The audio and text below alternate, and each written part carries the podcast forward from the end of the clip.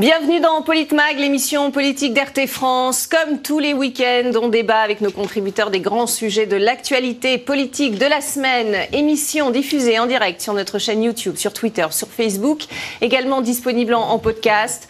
Aujourd'hui, nous sommes avec Aurélie Gros, conseillère régionale d'Île-de-France et présidente de la France Vraiment. Et face à vous, Patrick Menucci, ancien député du Parti Socialiste, conseiller municipal de Marseille. Merci à tous les deux d'être là pour débattre. Invité sur ce plateau également, François Asselineau, président de l'UPR, l'Union populaire républicaine. Et c'est à la une cette semaine, regardez. Le Premier ministre au chevet du département le plus pauvre d'Île-de-France. En déplacement jeudi en Seine-Saint-Denis, Édouard Philippe a annoncé 23 mesures pour soutenir la santé, le logement, la sécurité et la justice. Euh, parents pauvres de ce plan, l'éducation pourtant jugée fondamentale par les élus locaux. Une prime de 10 000 euros sera accordée aux fonctionnaires pour 50 services dans ce département qualifié d'hors norme par le chef du gouvernement. On en parle dans la deuxième partie de Politmag. La passation de pouvoir lundi à Francfort entre l'Italien Mario Draghi et la Française Christine Lagarde. L'ancienne patronne du FMI a pris cette semaine officiellement ses fonctions à la tête de la Banque Centrale Européenne. Et à peine arrivée, elle s'en est pris à l'Allemagne, alors que l'institution n'a jamais été aussi divisée depuis la création de l'euro. Le chef de l'État français a rendu un, hommage emphatique au grand argentier italien qui, selon lui, a sauvé l'Europe du naufrage. Écoutez. Je sais combien cette institution que vous avez présidée pendant huit années se tiendra à la hauteur. Car en sauvant l'euro, c'est la protection de l'Europe et de ses peuples que vous avez assurée et fortifiée. François Asselineau, Christine Lagarde à la tête de la BCE, euh, comment jugez-vous ce choix?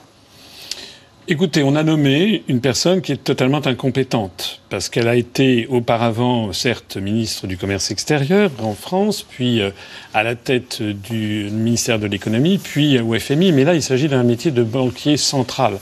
Or, ça n'a rien à voir. Donc, Madame Lagarde ne brille pas, a priori, par ses connaissances. Ce qui est intéressant, c'est que Madame Lagarde fait des déclarations tout à fait surprenantes pour une future ou une banquière centrale.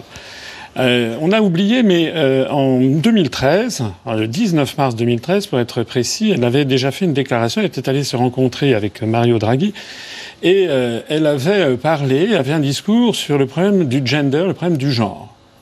Ce qui est sans précédent pour à la fois quelqu'un qui était à la tête du FMI et quelqu'un qui devait devenir gouverneur de la Banque centrale. Depuis lors, elle a fait des déclarations sur les migrants, et puis maintenant une déclaration sur le climat c'est-à-dire qu'elle ne parle d'aucun sujet dont parle normalement un banquier central. Je vous mets au défi de trouver dans Mario Draghi, par exemple, ou dans le gouverneur de la Federal Reserve Board, des, des déclarations, des discours sur ces thèmes-là. En d'autres termes, il est permis de se demander ce que fait exactement Madame Lagarde à la BCE.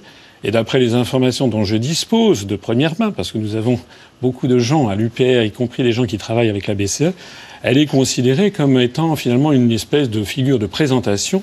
Et certains estiment que M. Mario Draghi pourrait continuer à tirer les ficelles derrière elle. Alors c'est question... peut-être un petit peu trop tôt pour, pour en juger. C'est vrai, mais ce qui est quand même intéressant, c'est de savoir pourquoi cette dame a-t-elle été placée là et moi, j'ai ma petite idée, mais on aura peut-être On en parlera tout à l'heure, si vous voulez bien. Euh, Patrick Menucci, euh, Christine Lagarde, euh, elle fera le job, selon je, vous? Monsieur Asselineau dit Madame Lagarde est incompétente. Ça me paraît quand même qu'il n'est pas d'accord avec ce qu'elle dit ou ce qu'elle fait. Je le comprends. Je ne crois pas que ce soit quelqu'un d'incompétent. Je dis pas ça parce qu'elle est un peu marseillaise. Euh, mais euh, bon, euh, je, je, Parce que tous les Marseillais sont compétents. Non, mais bien sûr que non. Regardez Jean-Claude Godin où il a mis la ville. Mais euh, bon, moi, j'ai, j'ai pas de, de, sympathie politique pour Madame Lagarde. Mais bon, enfin, je ne crois pas, Monsieur Asselineau, que la, question. La je ne crois pas que la question soit là. Je pense que la vraie question qui est aujourd'hui devant nous et à laquelle Christine Lagarde va devoir répondre, c'est effectivement est-ce qu'elle poursuit la politique de, de Mario Draghi et qui nous permet, parce qu'il faut, il faut, faire, moi je, je, le reconnais, après peut avoir des désaccords sur le libéralisme, mais qui a permis quand même à l'Europe euh, d'assurer une croissance grâce à des taux euh, voilà, bancaires euh, négatifs et pour les ménages à zéro. Hein, voilà. est-ce qu'elle poursuit cette politique ou est-ce qu'elle est qu'elle arrive à résister aux Allemands en définitive? Et on voit que c'est là sans doute que ça va se passer. bon, Madame Isabelle Schnabel qui va rejoindre le, le, comité des, des directeurs de la BCE, je crois, euh, à, la fin de l'année, euh, est une tenante de la, de politique allemande, alors, de, ce point de vue, et de l'idée qu'effectivement, euh, il ne faut pas être dans des dispositions telles qu'a fait Draghi pendant toutes ces années pour permettre, au fond, de sortir. Et quand le président de la République dit sans doute avec un peu d'emphase que Mario Draghi a sauvé euh, l'euro. Hein, bon, bah, surtout les, pays de la, de la, zone euro. Il y a, il y a une part de vérité parce que euh, Mario Draghi a permis effectivement. Après la crise de 2008. Euh, voilà, a permis après la crise de 2008 effectivement ce que les choses se poursuivent. Alors après on peut avoir des accords complets sur l'Europe, des accords complets sur la monnaie unique. Je sais que nous l'avons. Mais je ne crois pas que Mme Lagarde, son problème, ce soit l'incompétence. Sans doute une orientation politique qui n'est pas la vôtre, ça oui. Oui, je, je, crois que nous aurons beaucoup de désaccords, en tout cas sur le sujet européen. Première femme à la tête de la Banque Première femme à la tête. Moi, j'aimerais saluer le symbole, forcément, puisque c'est la première fois qu'une femme est à la tête de la Banque centrale européenne. Première femme qui a été à la tête de la FMI et première femme qui a été ministre de l'économie en France. Donc, euh, clairement, je, je crois qu'elle est première femme. Je crois que c'est aussi pour ses compétences, justement. Effectivement, elle n'est pas banquière, mais c'est une pragmatique. Je crois qu'on a la chance d'avoir une femme pragmatique qui, aura, qui seront entourés pour le coup de banquiers et de professionnels. Et il faut saluer ce choix qui, pour, euh, pour la France et, et pour l'Europe, est une bonne décision euh, qui ira sûrement dans le sens et dans la continuité de ce qu'a pu faire euh, Draghi. Alors je voudrais qu'on fasse un petit point quand même pour que nos, téléspectateurs comprennent bien ce que c'est que cette Banque Centrale Européenne. Hein. C'est une institution qui a pour objectif de contrôler l'inflation et de la maintenir autour de 2% afin de s'assurer la, stabilité des prix.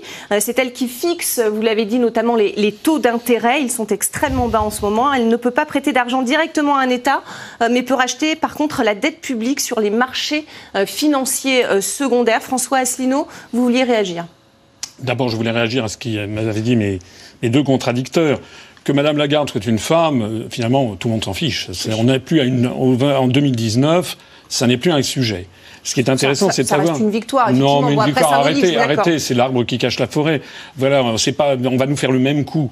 Euh, en 2022, dira est-ce que ça va être une femme? Bon, non, ça c'est pas la question. Quand la on aura une femme présidente, peut-être? Ça, ça, reste une question. Excusez-moi, hein, dans le monde de l'entreprise, ça reste une question. La place de la femme dans la société reste une question en France, hélas. Non, mais tout ça, tout ça. Je suis désolé, il s'agit du président de la BCE, c'est quelque chose de sérieux. Bah oui, mais les femmes sont sérieuses. Mais j'ai pas dit le contraire. Que ce soit un homme ou une femme, que ce soit un homme, non, pas du tout. Que ce soit un homme ou une femme, ça n'a pas, ça n'est pas là le problème.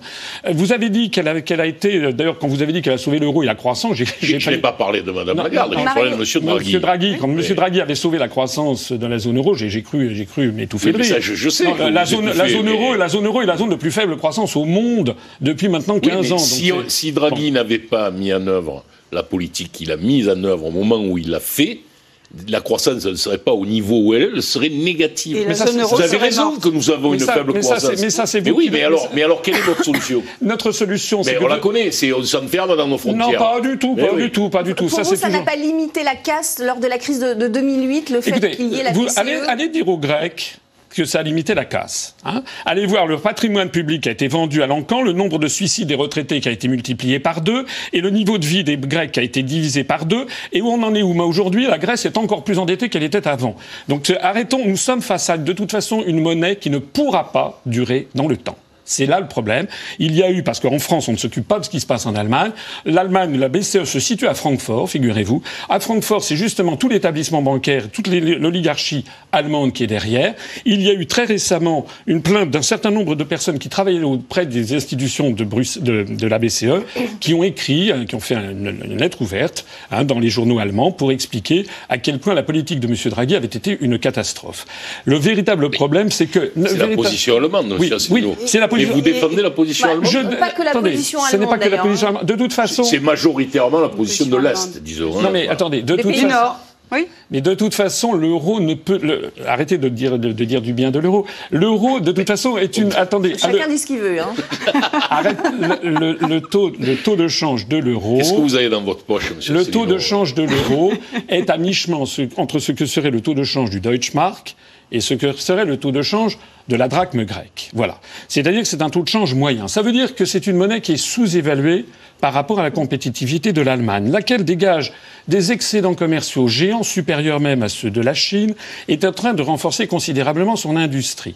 De l'autre côté, tous les pays qui sont avec une monnaie surévaluée, à commencer par la France, comme ils n'ont plus l'arme de la dévaluation, comme leur économie est moins compétitive que l'Allemagne, et le différentiel de compétitivité s'accroît, ils sont obligés de faire ce que les économistes appellent une dévaluation interne, c'est-à-dire de peser peser et peser sur le niveau de vie de leur population. On a vu, je viens de le dire, ce qui se passe en Grèce. En France, nous avons la même chose. Les classes moyennes sont en train de s'appauvrir et les classes populaires sont en train de verser dans la misère. Et ceci est quelque chose contre lequel vous ne pourrez pas lutter pour tant vous, ça que l'euro.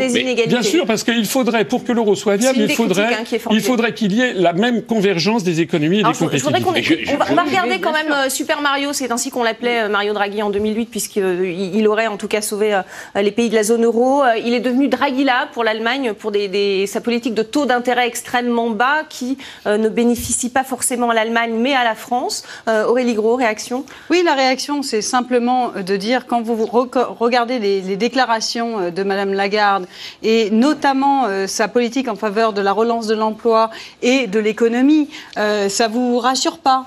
Vous vous dites pas à un moment donné que le tacle qu'elle a fait notamment à l'Allemagne et aux Pays-Bas est plutôt intéressant en termes de, de, relance de l'économie pour faire de la zone euro quelque chose qui pourrait faire que les pays comme la France puissent s'en sortir convenablement. Vous, vous pensez que la France doit sortir de l'euro, que l'euro c'est terminé, qu'il faut se, se, cloîtrer dans nos murs. Arrêtez de parler de bah, cloître. si, si, c'est un cloître. Non, ça n'est pas un cloître. Le cloître, c'est actuellement l'euro. à un moment donné, lutte comme contre les grandes puissances mondiales, type les États-Unis, la Chine et bientôt l'Afrique, hein, les pays continents. Comment vous voulez que la France seule, à elle seule, vous, n'êtes pas pour un, budget européen?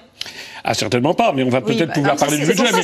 mais, il, moi, je trouve toujours je trouve absolument cocasse de voir des européistes m'expliquer que l'Europe permet de lutter contre l'influence de la Chine, alors que la Chine est en train de racheter par appartement la France entière, 100 châteaux dans le Bordelais, des centaines d'hectares dans la Beauce, le château de Gevrey-Chambertin, et la Chine est en train actuellement de rafler aussi les marchés publics. Par exemple, la France finance par l'intermédiaire des fonds européens la construction d'un pont en Croatie, qui a été confié par la Commission européenne à la grande entreprise de BTP chinoise. Mais, mais le fait que les taux d'intérêt soient extrêmement bas en France, grâce mais en France, à, en Allemagne aussi, ça permet euh, aux Français d'acheter à, des taux extrêmement intéressants leur appartement par exemple Est-ce que ça, c'est négatif pour vous Mais écoutez, la question, c'est de savoir quel est, le, taux de croissance en France, quel est le taux de croissance dans, le reste des pays du monde, quel est le taux d'inflation, quel est le taux de chômage?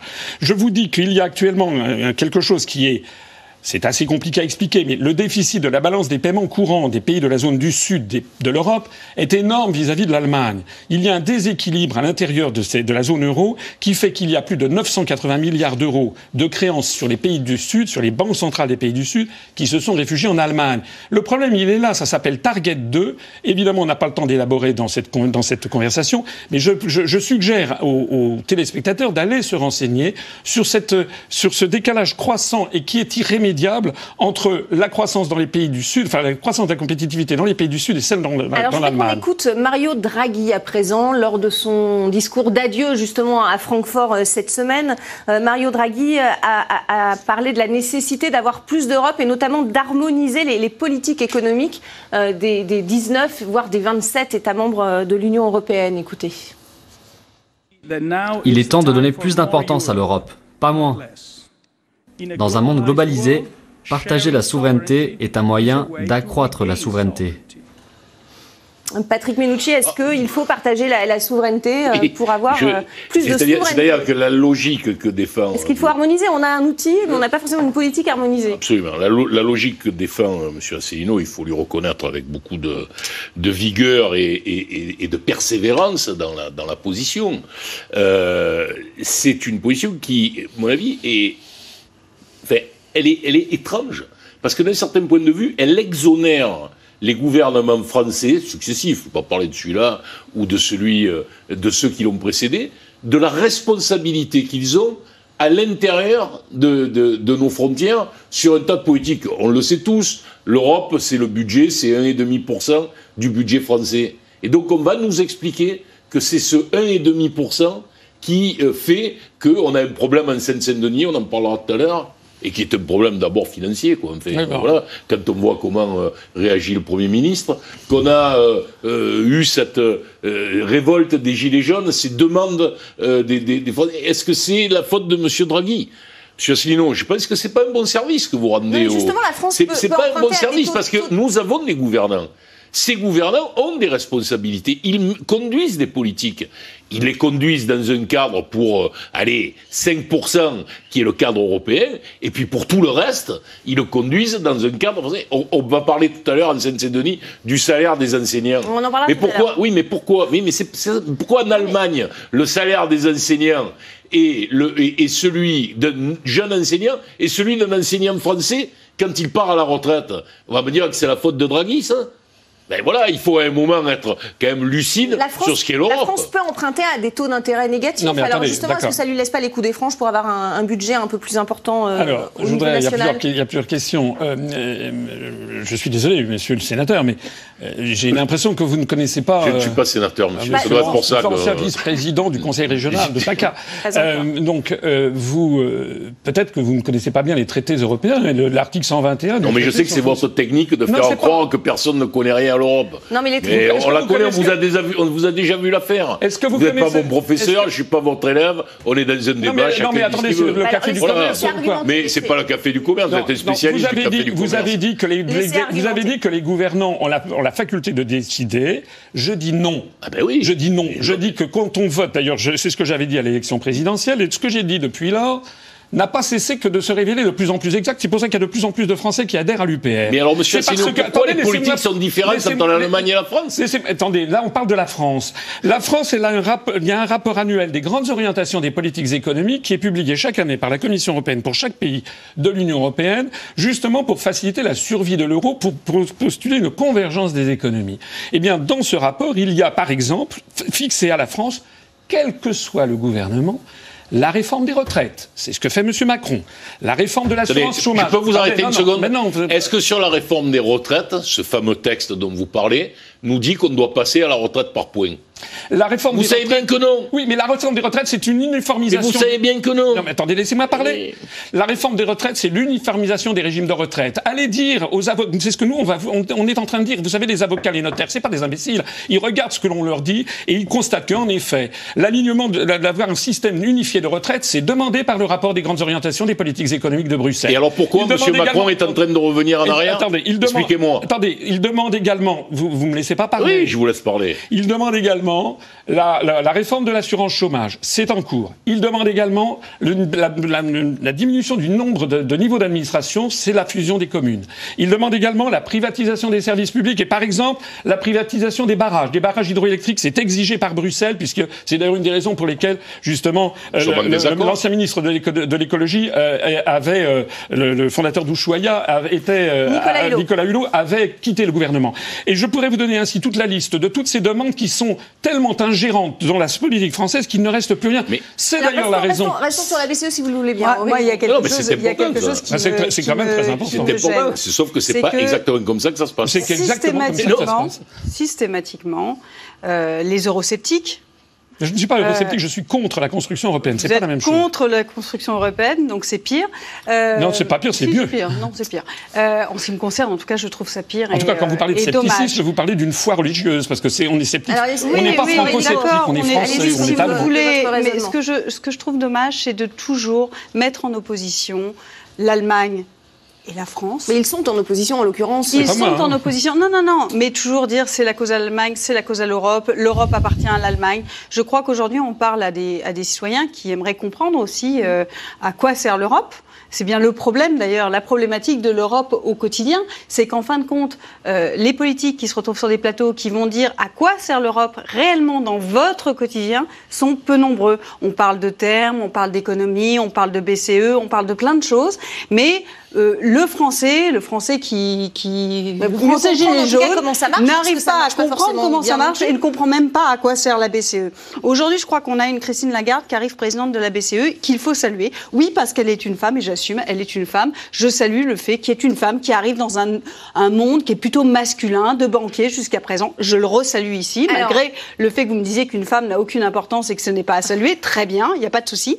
Mais à côté de ça, on a une pragmatique. On a une personne qui a été capable de dire que l'Europe, que les Pays-Bas étaient, euh, étaient pas forcément les bons élèves pour le reste de l'Europe. Et je crois qu'il faut arrêter clairement d'expliquer toute la journée que c'est de la faute d'un tel, d'un tel, d'un tel. Aujourd'hui, l'Europe doit construire un budget européen qui puisse bénéficier de l'ensemble des pays. C'est pas gagné, mais si on travaille tous dans ce sens-là, ça pourra se faire. C'est toujours pareil. Si on est toujours en train d'expliquer que l'Europe est méchante, qu'il faut revenir au front, Alors on va écouter Christine Lagarde justement, hein, qui a tensé euh, l'Allemagne lorsqu'elle a pris euh, ses fonctions euh, à la BCE. Écoutez. Les politiques de relance étaient bien coordonnées dans l'immédiate après-crise mais depuis, les pays, et en particulier ceux qui ont de l'espace budgétaire, n'ont pas vraiment fait les efforts nécessaires. On pense évidemment à des pays qui sont de manière chronique en excédent budgétaire, comme les Pays-Bas, l'Allemagne, un certain nombre d'autres dans le monde. Donc je finis. Justement, les pays qui sont en excédent ne réinvestissent pas et devraient réinvestir. Et Christine Lagarde le dit. Et elle a le courage de le dire. Et soi-disant, elle s'oppose à un pays comme l'Allemagne qui contrôle l'Europe. Eh ben non, oui, elle dit la vérité. Pour les autres pays européens, il faut que l'Allemagne et les Pays-Bas réinvestissent ces finances et ne restent pas euh, la cigale. C'est l'histoire de la cigale et la fourmi. Patrick, on est là-dedans. Oui, j'avais jamais eu euh, l'occasion de débattre avec M. Asselineau. C'est un honneur pour moi de débattre avec un candidat à la présidence de la République, mais je dis ça tout à fait sérieusement. Euh, et je comprends mieux euh, vos positions, et elles sont inquiétantes, parce que je trouve qu'à force d'expliquer que tout est de, est de la responsabilité de l'Europe, vous dédouanez totalement les gouvernants français, quels qu'ils soient, de leur responsabilité. Je vais prendre deux sujets. Vous avez raison l'Europe dit il faut euh, faire converger les retraites. Il n'y a pas du tout écrit que ça doit être les retraites par capitalisation. C'est un, point. Pourquoi? Parce qu'il y a de nombreux pays européens qui ont des systèmes horribles de retraite par rapport euh, au, système français qui n'est pas extraordinaire, mais enfin qui existe et qui permet aux gens d'avoir assez souvent, pas toujours, euh, une retraite convenable. Est-ce que c'est l'Europe qui a demandé à M. Macron de ne pas, faire l'indexation des retraites quand il a décidé? Mais non, c'est le gouvernement français, c'est M. Le Maire, c'est Bercy qui l'a fait. Vous avez dit, l'Europe nous dit, vous avez trop de communes. Mais je vais vous dire, elle a raison. Elle a raison. Bah, mais oui, oui, mais je vais vous dire là, mais moi je le fais. Alors là, j'ai pas de problème. Hein. Je suis un des tenants de la métropole marseillaise, et, alors là, je n'ai strictement aucun problème. Oui, je crois que nous avons un système euh, de, local qu'il faut euh, effectivement renforcer. Et tous les départements, je pense notamment au département de la Manche, qui ont fait des efforts pour grouper les communes. Regardez ce qui se passe à Cherbourg aujourd'hui? Hein, voilà, Bernard Cazeneuve y a beaucoup contribué, mais aujourd'hui, on est en train de voir, eh bien, tous ces départements-là s'en portent beaucoup mieux. Parce qu'au lieu d'avoir une, une, myriade de communes de 50, parce que c'est les ah, chiffres, hein, 80.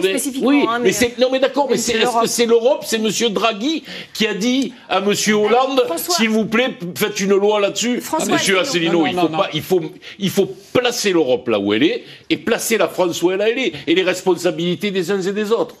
Bon, d'abord, M. Draghi, la BCE, Mme Lagarde, ça n'a rien à voir avec la Commission européenne. Donc on parle de deux choses différentes. Deuxièmement, je voudrais, quand même revenir sur l'affaire du budget. Je suis quand même absolument estomaqué d'entendre ma voisine qui dit qu'il faudrait avoir un budget plus important. Vous savez ce que ça veut dire, le budget de l'Europe? Il faut que les Français comprennent que dans le budget de l'Europe, tous les États versent de l'argent à l'Union européenne mhm. et que la Commission redonne à tous les États. Sauf qu'il y a des États qui en donnent plus qu'ils ne reçoivent. On les appelle les États contributeurs nets. Et il y a des États qui en reçoivent plus qu'ils ne donnent. On les appelle les bénéficiaires nets. voilà. Vous allez nous faire Boris Johnson Non, non, ça veut dire. Ça veut dire... ça conduit. Hein. Oui, mais attendez. Il reste attendez. Oui, mais moi, ça conduit. Il reste 40 secondes. Euh, ça, bah, attendons de voir, justement. Nous, sommes, nous nous réjouissons. Bah, ça fait trois ans, quand même. Ah, hein, bah, parce que les européistes refusent l'application du suffrage universel. Il y a un blocage institutionnel organisé par les européisistes contre la volonté populaire au Royaume-Uni. Mais je voudrais dire ce qui se passe. Vous savez que si, avec le départ du Royaume-Uni, la contribution nette de la France, va augmenter. la France va augmenter au minimum jusqu'à 10 milliards d'euros par an. 10 milliards d'euros par an, c'est l'équivalent de la construction chaque année de 51 hôpitaux en France. Vous voyez dans quel état sont les hôpitaux en France ou des urgences? Comment dirais-je 10 milliards d'euros par an, c'est l'équivalent de 50 ans d'entretien chaque année. Et là, vous nous rappelez Johnson, on va gagner 50 ah millions tous les jours. C'est exactement ce que vous faites. C'est la fin, c'est la fin. mais puisqu'on va parler, puisqu'on va parler, puisqu'on va parler de la Seine-Saint-Denis, en Seine-Saint-Denis, vous, avez vu, vous avez vu que le, gouvernement, il met 2 millions d'euros pour, pour, la, Seine-Saint-Denis et il va mettre 10 milliards d'euros par an. On en parle tout de suite. Donc 2 millions par an. Nous, on continue ce débat sur Politmag avec ce plan de sauvetage, justement, pour la Seine-Saint-Denis présenté par le Premier ministre jeudi. À tout de suite. Restez avec nous.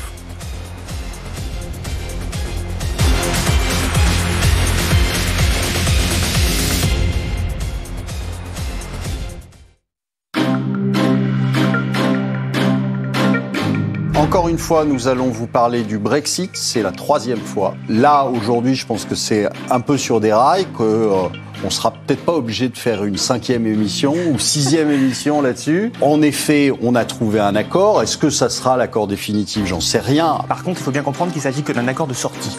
Concrètement, il va y avoir ensuite de nouvelles négociations pour un accord définitif. Je vous rappelle les paroles de M. Macron qui voulait euh, faire saigner euh, le plus possible les Anglais. On a peur en, Europe que, euh, je dirais, un, Brexit réussi donne des idées à d'autres. Là, on a probablement une sortie du, du Royaume-Uni. Et je dirais enfin.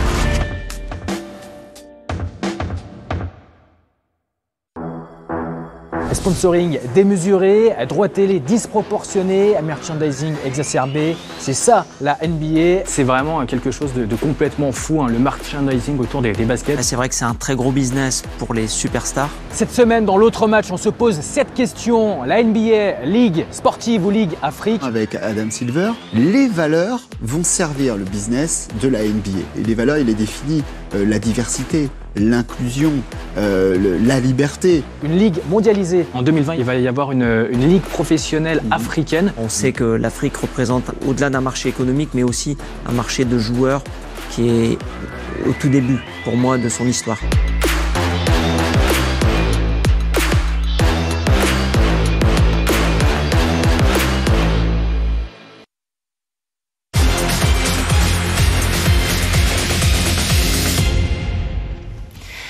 Politmag, la suite avec nos contributeurs Aurélie Gros, Patrick Menucci et nos invités François Asselineau, président de l'UPR, et Patricia Gouault, ancienne professeure des, écoles en Seine-Saint-Denis. Bienvenue. Euh, jeudi, Édouard Philippe et, certains de ses ministres se sont rendus en Seine-Saint-Denis. Le Premier ministre a annoncé 23 mesures pour soutenir la santé, le logement, la sécurité et la justice. Une prime de 10 000 euros accordée également aux fonctionnaires pour 50 services dans ce département. Et la grande oubliée de, de ce plan, selon certains élus locaux, c'est l'éducation, euh, pourtant jugée prioritaire dans ce département le plus pauvre de France après la Réunion et Mayotte. On écoute Édouard Philippe. La Seine-Saint-Denis est hors norme. Elle est hors norme. Son histoire est hors norme. C'est un des berceaux du royaume de France, le tombeau des rois de France. Le dynamisme de sa population est hors norme, sa diversité aussi. Depuis euh, les années 60, les transformations urbaines y sont hors normes. Le potentiel de la Seine-Saint-Denis est hors norme. Les difficultés de la Seine-Saint-Denis ou des populations qui euh, y résident sont hors normes. Madame Gouault, euh, on a entendu, hein, la Seine-Saint-Denis est hors norme quasiment dans, tous les domaines. Est-ce que le plan présenté par, par le gouvernement vous a satisfait? Bien sûr que non. Bien sûr que non, parce qu'en fait, tout simplement, en fait, la problématique, elle n'est pas sur des questions d'argent, elle est sur des questions de moyens. Euh, donc c'est toujours euh, la même chose, hein, c'est toujours les, mêmes débats, c'est-à-dire qu'on est, euh, face déjà à, un groupe d'enfants avec différents portraits sur lesquels il va falloir faire face. Euh, en fait, c'est un, retard dans l'éducation en, matière euh, d'éducation à proprement parler, un, retard également en, ce qui concerne la sécurité dans les écoles. C'est tout ça. Oui, tout, tout simplement. Oui. Alors en fait, en, en vérité, on fait vraiment face à, de la violence euh, quotidiennement, oui, euh, vraiment quotidiennement. Et euh, par rapport à ça, en fait, c'est pas l'argent qui va changer quelque chose. En plus, bon, c'est vrai, si effectivement on, reste pendant 5 ans et puis on a 10 000, euros, d'accord, c'est bien, d'accord. Ça fait à peu près 126 euros de plus par Personne va, voilà. Mais en, dehors de ça, déjà, ce qui est dur en Seine-Saint-Denis, c'est quand on y rentre, on ne sait pas quand est-ce qu'on en sort. Hein, et, euh, en fait, vous, avez, euh, vous, avez, exercé combien de temps Une vingtaine d'années. Euh, une vingtaine d'années maintenant, je suis sur, sur Paris. mais quoi qu'il arrive, de toute façon, c'est extrêmement dur de, de, la quitter.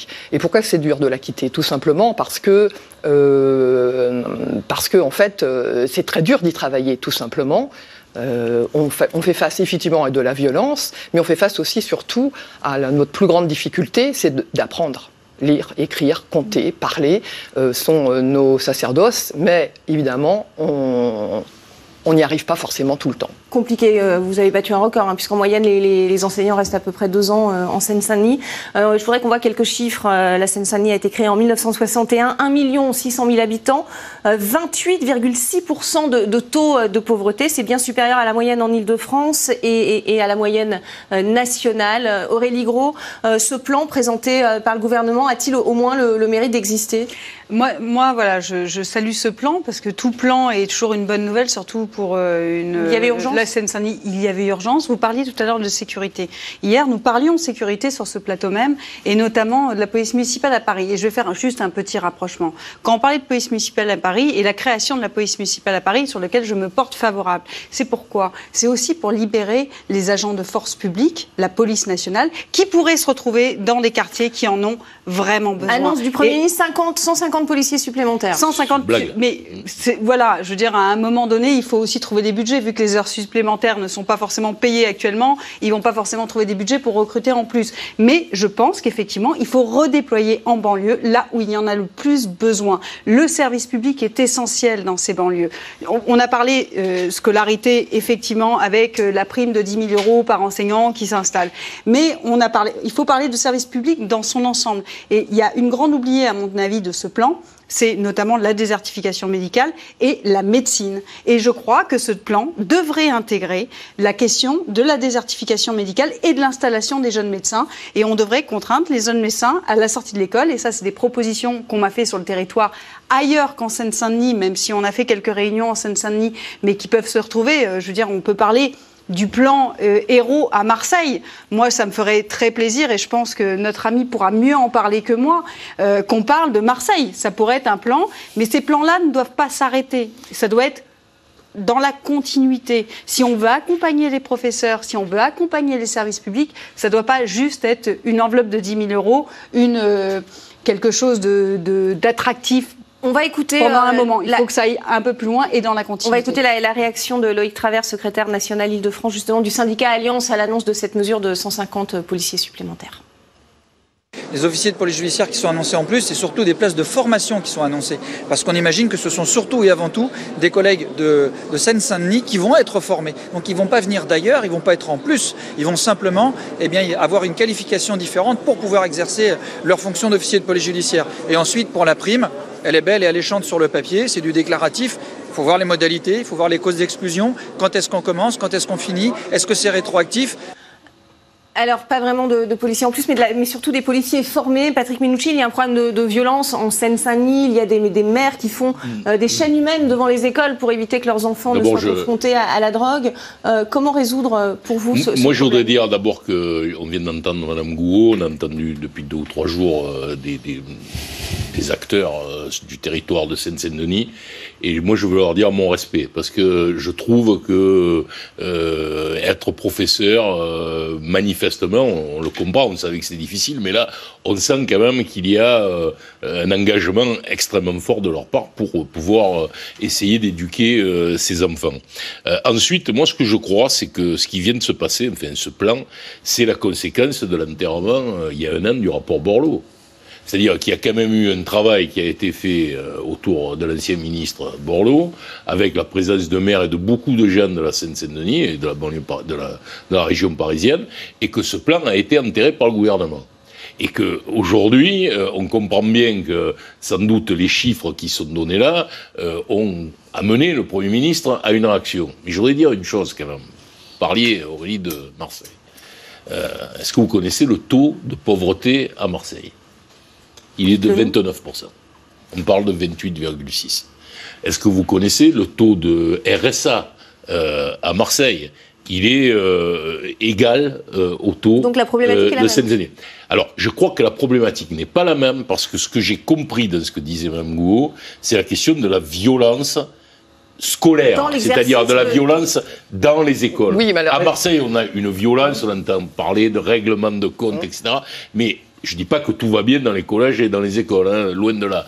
Mais je pense que là, chez vous, il y a quelque chose en plus, sans doute. Il y a eu suicide. alors, il y a l'affaire de Panthère. Alors, la violence scolaire, mais elle est, aussi institutionnelle. Donc, on l'a bien compris aussi avec le, le, suicide de, de, la directrice. qui était directrice d'école maternelle à Pantin. Euh, et, la mort de, ce jeune adulte La violence institutionnelle, elle existe. poignardée par. Euh, oui, elle existe vraiment. Elle, elle, existe vraiment. C'est-à-dire qu'on est, euh, on est en fait coincé dans des, programmes, effectivement, avec des élèves qui ne vont pas forcément aller jusqu'au bout de ce programme. On a des élèves qui, on a des classes constituées, mais dans cette classe-là, il y a un tiers des élèves qui ne sait pas forcément lire, qui arrivent au collège. Il faut savoir qu'il y a quand même 100 000 pratiquement élèves qui sortent euh, du système scolaire sans, euh, sans aucun diplôme, sans rien du tout. Euh, Comment est-ce que cette violence se, concrétise au quotidien quand on exerce le métier bah, La violence, elle se concrétise tout simplement par... des insultes par, Oui, effectivement, des insultes, des, des, coups, des coups entre gamins, des, des insultes vers les adultes. Et, les parents, est-ce qu'ils soutiennent les professeurs Alors ça, ça dépend. Ça dépend le, le, lien que établit l'école avec, avec euh, les parents, parce que parfois il y a des écoles qui ferment les portes, l'accès, euh, je veux dire, dans la communication, il y en a d'autres qui ouvrent. Et moi, je dirais que, euh, enfin, pour moi, plus justement il y a de relations entre l'élève, l'enseignant, le parent, plus il y a de partenaires, plus, plus, plus facile on, on, arrive à faire notre tâche. François Asselineau, votre commentaire sur la Seine-Saint-Denis et, la situation problématique dans D'abord, laquelle ce que je voudrais dire, c'est que la situation en Seine-Saint-Denis, vous soyez dit en passant, c'est là que nous avons fait nos plus forts scores pour les élections européennes à l'UPR. Je dirais que pour ce qui concerne la Seine-Saint-Denis, c'est un sujet qu'on retrouve quand même dans d'autres départements, dans d'autres villes de France, dans d'autres banlieues. Euh, peut-être un petit peu moins marqué, mais il y a d'autres problèmes. Donc je ne vois pas très bien, moi, pourquoi le gouvernement a fait spécialement un plan Seine-Saint-Denis, parce qu'il y a toutes les banlieues dans lesquelles il aurait pu faire quelque chose. Ça, c'est le premier. Plan Borloo qui n'a pas été fait. Le deuxième point, c'est que je, je viens de Bercy, je sais que je connais la musique. Lorsqu'il y a un plan comme ça, c'est panique à bord, et à la direction du budget, ils se sont dit comment faire pour ne rien dépenser, puisque par ailleurs, les instructions gouvernementales sur la pression de la BCE, de la Commission, c'est de réduire le déficit budgétaire. Donc comment faire avec rien? C'est exactement ça. Donc on va prendre, on va déshabiller Pierre pour habiller Paul, on va mettre 150 policiers, c'est ridicule, mais on va les, déplacer donc dans d'autres quartiers où ils, manqueront. Et puis par ailleurs, on a osé dire, le gouvernement prend à bras le corps le problème, par exemple, de, des, des urgences hospitalières. Ils vont rénover trois centres d'urgence d'ici à 2024. Ils vont mettre 20 millions d'euros sur 10 ans, c'est-à-dire 2 millions d'euros par an d'investissement scolaire.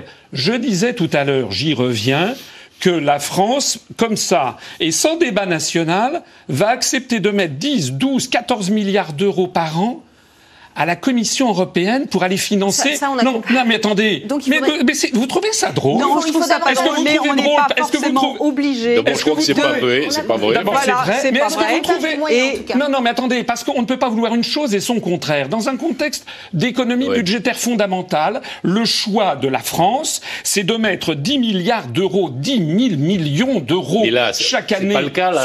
Si, c'est actuellement. Non, mais là, c'est pas le cas. Actuellement, c'est. Mais vous voyez bien que ce gouvernement ne met pas un rôle sur les bancs lieu et vous dites que c'est la faute de l'Europe alors que c'est pas encore fait votre affaire. Si, si, si, actuellement. Mais non, les 10 milliards, c'est pas fait. Pour, euh, actuellement, vous, vous, faites toujours pareil. Mais non, ce n'est pas Vous, vous, ne, vous ne, mettez pas en cause les gouvernants, vous mettez en cause l'Europe. Voilà. Mais mettez en cause les gens qui sont responsables. Parce que quelle est la contribution nette, monsieur? Mais, Je vous ai encore dit que je suis pas votre élève. Oui, mais moi, je ne vous interromps pas quand vous parlez. Moi, je ne vous interromps pas quand vous parlez. Non, mais attendez, vous dites toujours la même chose. Non, mais je dis la même chose parce que c'est la vérité et que vous ne m'empêcherez pas de dire la vérité chaque année, actuellement, la France verse déjà 8 milliards d'euros de plus. Et c'est pour ça que la Seine-Saint-Denis est mal. Mais parce que quand vous êtes, mais quand vous êtes dans un contexte d'économie budgétaire terrible. Les habitants de la Seine-Saint-Denis, s'il vous plaît. Mais peut-être ils le donneraient aux entreprises ou aux riches.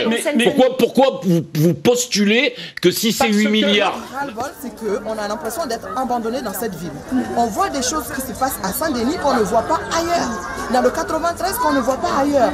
On attend souvent les politiques nous dire oui, le, le 93 c'est le département pour lequel on donne le plus de moyens financiers. Peut-être, mais est-ce que ces moyens-là sont utilisés de manière comme il faut réellement? Forcément, quand on est parent, euh, savoir que nos enfants euh, ont dû euh, subir des mesures de sécurité et, être enfermés dans une école parce qu'il y a eu des intrusions, forcément, je comprends le moment de panique, puis après la panique, la colère et l'envie qu'on apporte, qu'on apporte des solutions. Madame Gou, c'est le quotidien là, des, élèves euh, en Seine-Saint-Denis, euh, la peur en tout cas qu'il puisse arriver quelque chose, les mamans qui, redoutent euh, la, le contact avec les, vendeurs de Moi, la, violence, je le redis, la violence institutionnelle, c'est de savoir que, comment on va faire pour qu'un enfant puisse apprendre à lire, écrire, compter et parler sereinement, alors que cet enfant, par exemple, vit dans un hôtel de fortune et, et, qui voilà. Et donc, donc ça, c'est absolument impossible. C'est-à-dire que quand j'ai un élève qui dort, le, qui dort dans la classe parce qu'en fait, il s'est levé à 5 heures du matin. C'est absolument euh, pas. Euh, et ça, c'est de la violence. Et donc, et, la Seine-Saint-Denis, bon, je ne sais pas, moi, au niveau des chiffres, monsieur Asselineau, j'en ne sais rien du tout, moi, en fait. Et ça m'intéresse pas, en fait. Ce qui m'intéresse, c'est l'état des élèves. C'est-à-dire, qu'est-ce que je vais pouvoir faire, moi, en tant qu'enseignante? Et là, parfois. Ce que vous voulez, c'est des psychologues, c'est des. C'est évidemment plus. Alors, on répète toujours la même chose, c'est-à-dire que ça soit les syndicats ou ça soit des, des, gens comme moi qui sont absolument euh, personnels. en fait, on a besoin de quoi bah, De médecins scolaires, mhm. euh, on a besoin euh, d'une infirmière, on a besoin de psychologues, le nombre de psychologues qu'il faut. Alors tout est, en fait, tout est surveillant dans les collèges, évidemment, et euh, le personnel de direction leur a enlevé quand même l'aide administrative. donc tout ça fait qu'en fait, effectivement, peut-être que parmi, en France, évidemment, il y a d'autres endroits où il faudrait aller, mais là, particulièrement en Seine-Saint-Denis, quand même, apparemment, le, le, département le plus pauvre hein, de, de France.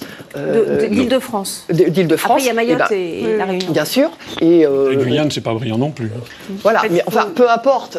L'embêtant, c'est la Convention internationale des droits de l'enfant dit euh, droit à l'éducation, droit à ci, droit à ça. On a des enfants qui dorment dans des squats, on a des enfants qui ne mangent pas forcément euh, correctement, et puis surtout beaucoup de violence, des femmes seules qui élèvent leurs enfants, et, qui comment vont-elles faire? Nous, on récupère ces enfants Qu'est-ce qu'on fait Comment on peut, on peut faire D'autant que 30% des habitants de, Seine-Saint-Denis ont moins de 20 ans. Hein. C'est un chiffre euh, extrêmement important, Aurélie C'est pour ça qu'il faut des mesures spécifiques comme ça a été le cas sur ce plan, mais il faut aussi des mesures à long terme. Sur la Seine-Saint-Denis, comme d'autres quartiers, on peut parler, on parle des quartiers de Marseille, mais on peut parler du quartier Saint-Jacques à Perpignan.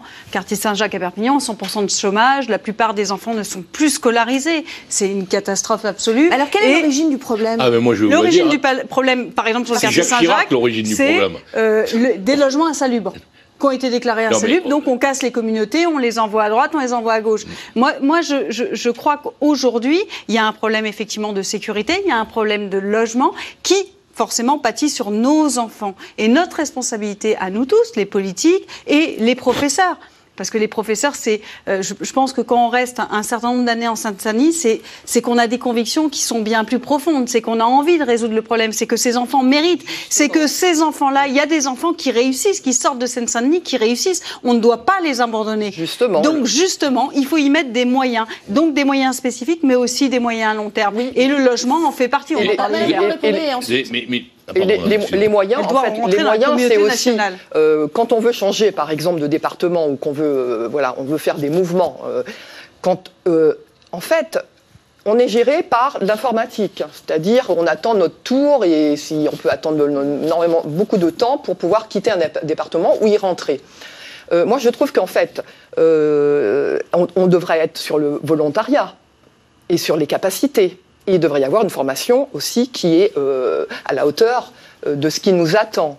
En plus, par rapport à la classe, on en reste à, une sorte d'école républicaine où euh, hein, la maîtresse parle, les enfants écoutent.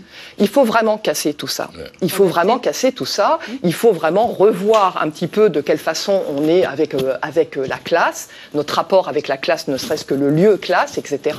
Le lieu classe doit être un endroit bienfaisant, et un endroit d'accueil et surtout pas un endroit où l'enfant n'a plus envie d'apprendre.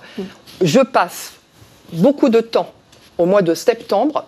Je ne m'occupe pas de ce que me demande l'éducation nationale. Ce que je fais, moi, c'est j'essaie vraiment de me dire comment je vais faire pour que cet enfant, ces enfants, chaque enfant soit bien dans la classe.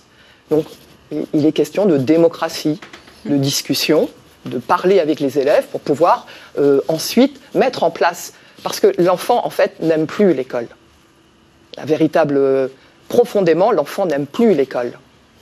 Patrick Minucci. Euh, Madame Forestier, vous, avez posé la question d'où cela vient? Parce qu'on peut effectivement avoir des constats. Moi, j'ai dit Chirac, excusez-moi, c'est sorti comme ça, parce que moi, j'ai absolument la conviction que au moment de l'élection du maire de Paris, Jacques Chirac, maire de Paris, jusqu'à son élection euh, de président de la République en 1995, on a quand même pris beaucoup des populations modestes de la ville de Paris et on les a poussées, je vais être poli, euh, vers euh, la banlieue et particulièrement la Seine-Saint-Denis.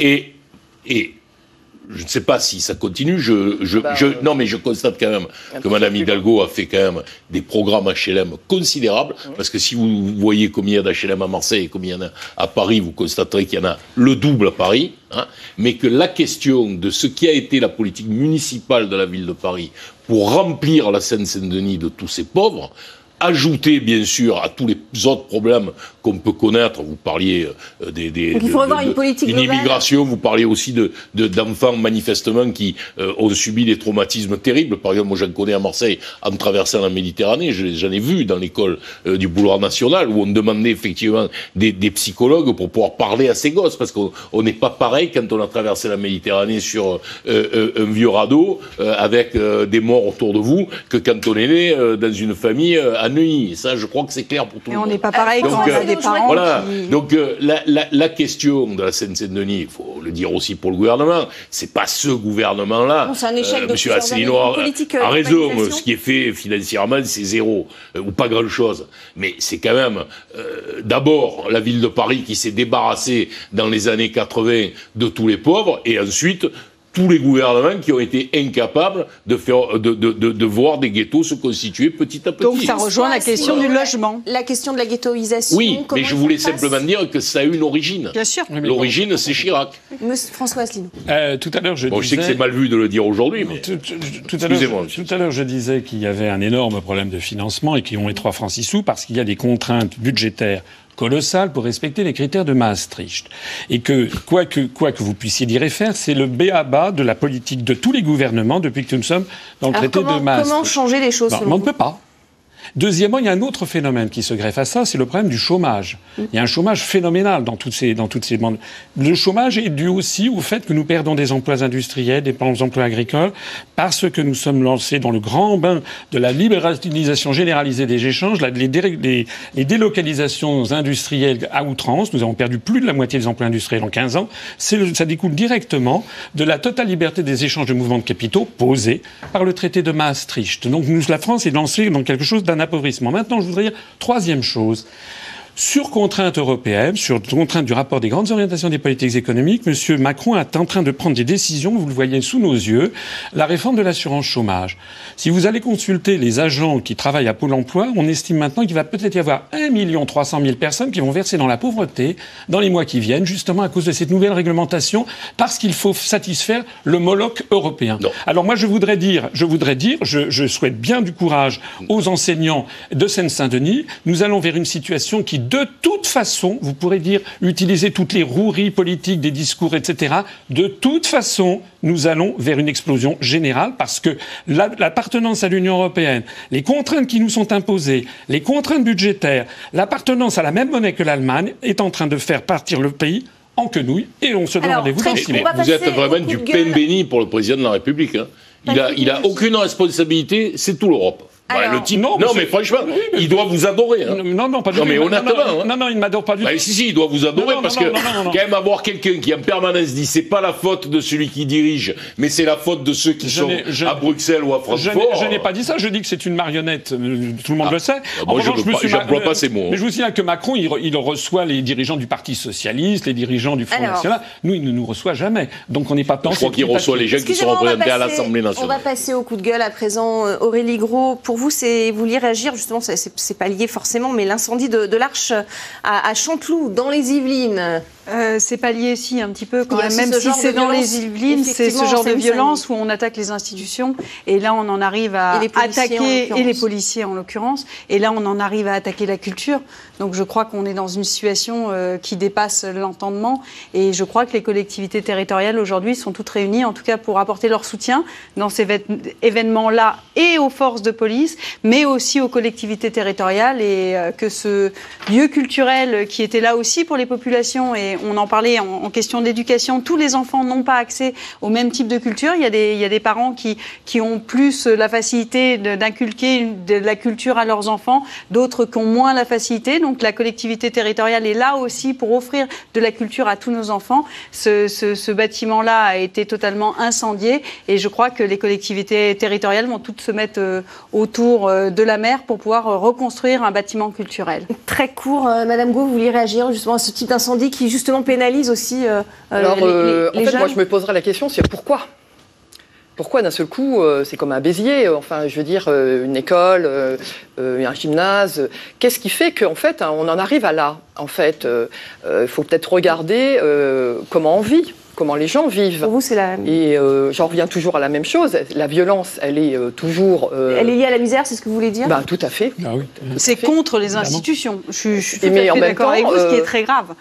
Alors, qui est très bien, sûr, bien sûr, mais donc, donc là, il faut quand même qu'on se pose une question. Qu'est-ce qui, évidemment, moi, je, je, pense qu'effectivement, euh, là, il se passe des choses euh, de plus en plus euh, violentes, de plus en plus violentes. Patrick Menucci, un, un coup de chapeau au, Chili.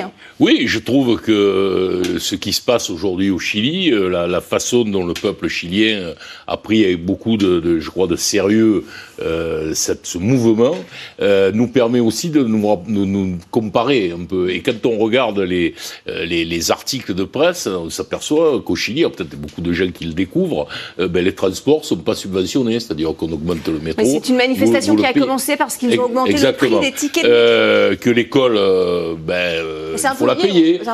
que la santé, il faut la payer. Et pourtant, on a l'impression que le Chili, sans doute c'est notre histoire, hein, notamment à la gauche avec les Chiliens, que c'est un pays qui, qui, nous est proche. Enfin, en tout cas, moi, je, je, le, je, le, je, le, sens comme ça. Je sens les Chiliens proches de nous. Mais en réalité, on s'aperçoit que notre pays, malgré l'Europe, M. Asselineau, a quand même toujours cette capacité, quand on le compare, à être un endroit où le modèle français, issu euh, du Conseil national de la résistance, résiste toujours, avec beaucoup de difficultés, madame, c'est vrai, euh, mais euh, il y a quand même cette, cette idée générale pour nous. Vous avez raison de dire malgré l'Europe, puisque l'Europe a pour vocation, c'était Denis Kessler du MEDEF qui l'avait dit, de détruire tous les acquis du Conseil national de la résistance. C'est justement contre quoi nous nous battons. Je voulais vous laisser le dernier mot, monsieur Asselineau. Voilà, vous, avez eu le dernier mot, euh, François Asselineau. Merci à Patrick Menucci, à Aurélie Gros, euh, également euh, François Asselineau et Patricia Gouault d'être venus ce soir sur ce plateau pour débattre. C'est la fin de, de Politmag. Restez avec nous.